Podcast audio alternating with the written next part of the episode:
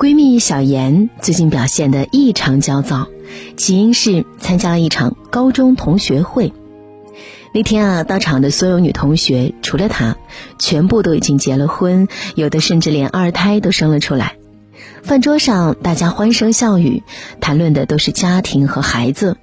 小妍显得格格不入，只能默默低头吃饭。在得知小妍依旧单身后，大家开始七嘴八舌的劝她：“，快三十了，还独自在外飘着，我都替你爸妈操心。别那么挑了，女人一过三十不好嫁的。天天把自己搞那么累干嘛啊？不如早点结婚生子。你看我现在，每天带带孩子逛逛街，多清闲啊！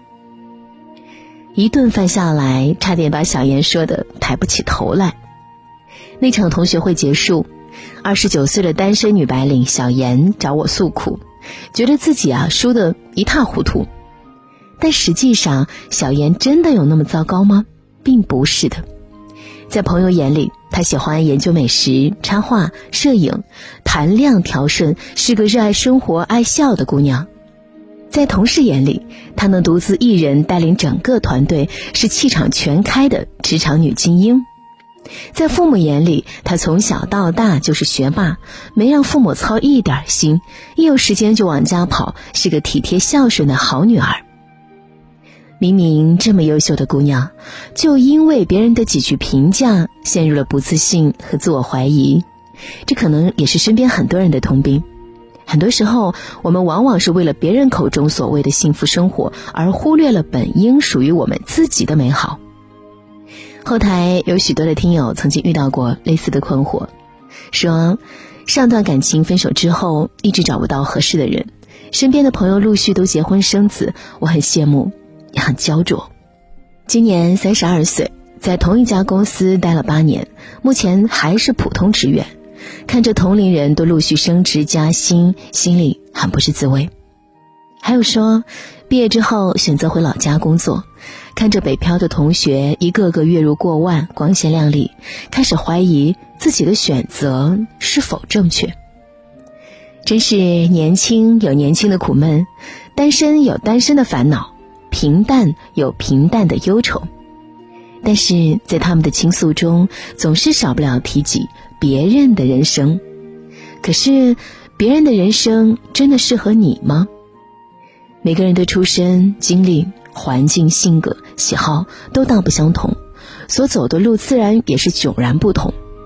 世界上没有两片相同的树叶，也没有相同的人生。自己的人生，自己才是主角。其他从你生命当中路过的人，不过就是或轻或重的过客罢了。有人兢兢业业，专心搞事业，把实现个人价值视作毕生追求。有人喜欢闲云野鹤、四海为家，一生放荡不羁，爱自由；有人向往一屋两人、三餐四季的婚姻生活，觉得平平淡淡就是真。幸福这东西啊，如人饮水，冷暖自知。每个人都有自己的人生轨迹，不必羡慕别人，更不必看清自己。想到了我非常敬佩的一位学姐。二十二岁那年大学毕业，大家都在忙着找工作，她却先人一步与相恋三年的男友步入了婚姻的殿堂。一年后生下宝宝。婚后呢，她也没有像绝大多数人那样进入职场，而是线上开了家母婴店铺，自己亲力亲为。几年下来，店铺呢倒也做得越来越红火。二十九岁那年，因为观念分歧，她选择与老公离婚，并力争到了。孩子的抚养权之后，出乎所有人的意料，他把店铺交给了别人打理，自己选择出国进修，读了向往许久的服装设计。目前他三十一岁，还有半年就毕业了，正计划着明年回国开创自己的品牌。这些年来，不管外人如何评价，他永远是一副不骄不躁、不慌不忙的模样。李安在《饮食男女》当中说过：“人生不能像做菜，把所有的料都准备好了才下锅。这也是人生的繁杂奇妙之处。哪怕准备的再充分，你都无法准备预料到下一秒会发生什么。所以，不如时刻保持一颗从容淡定的心态。不管你过去还是现在经历过什么，都是你命中该走的一遭，不必感伤，更不必介怀，顺势而为就好。很多时候，当下没有得到想要的，是因为上天呢总是把最好的留在最后。J.K. 罗琳在成名之前被拒稿十二次，直到三十二岁才出版了《哈利波特》。俞敏洪二十八岁被学校开除，两手空空几经波折才创办了新东方。甄子丹年近五十才凭借着《叶问》迎来了自己的事业巅峰。肯德基的创始人山德士上校被拒绝过一千零九次之后，才让客人接受了这个新兴的事物。他的第一家授权餐厅开业时，已经六十二岁。人生就像一场马拉松，一时的长短快慢并不能代表什么，重要的是伴随一生的热爱、自信和勇气，以及坚持到底的信念。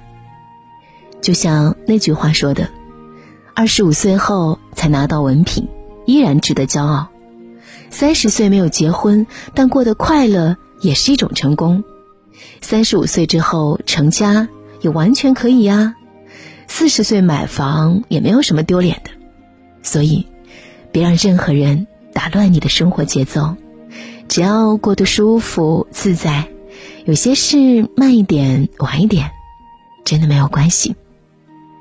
很喜欢泰戈尔的《飞鸟集》当中的一句话：“不要着急，最好的总会在不经意的时候出现。”纵使伤心，也不要愁眉不展，因为你不知道谁会爱上你的笑容。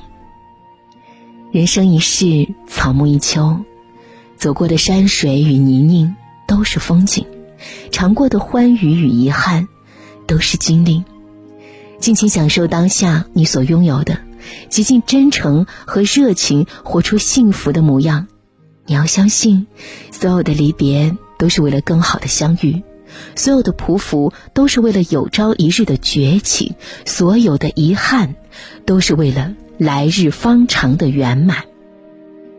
无论当下境遇如何，请相信一切都是最好的安排。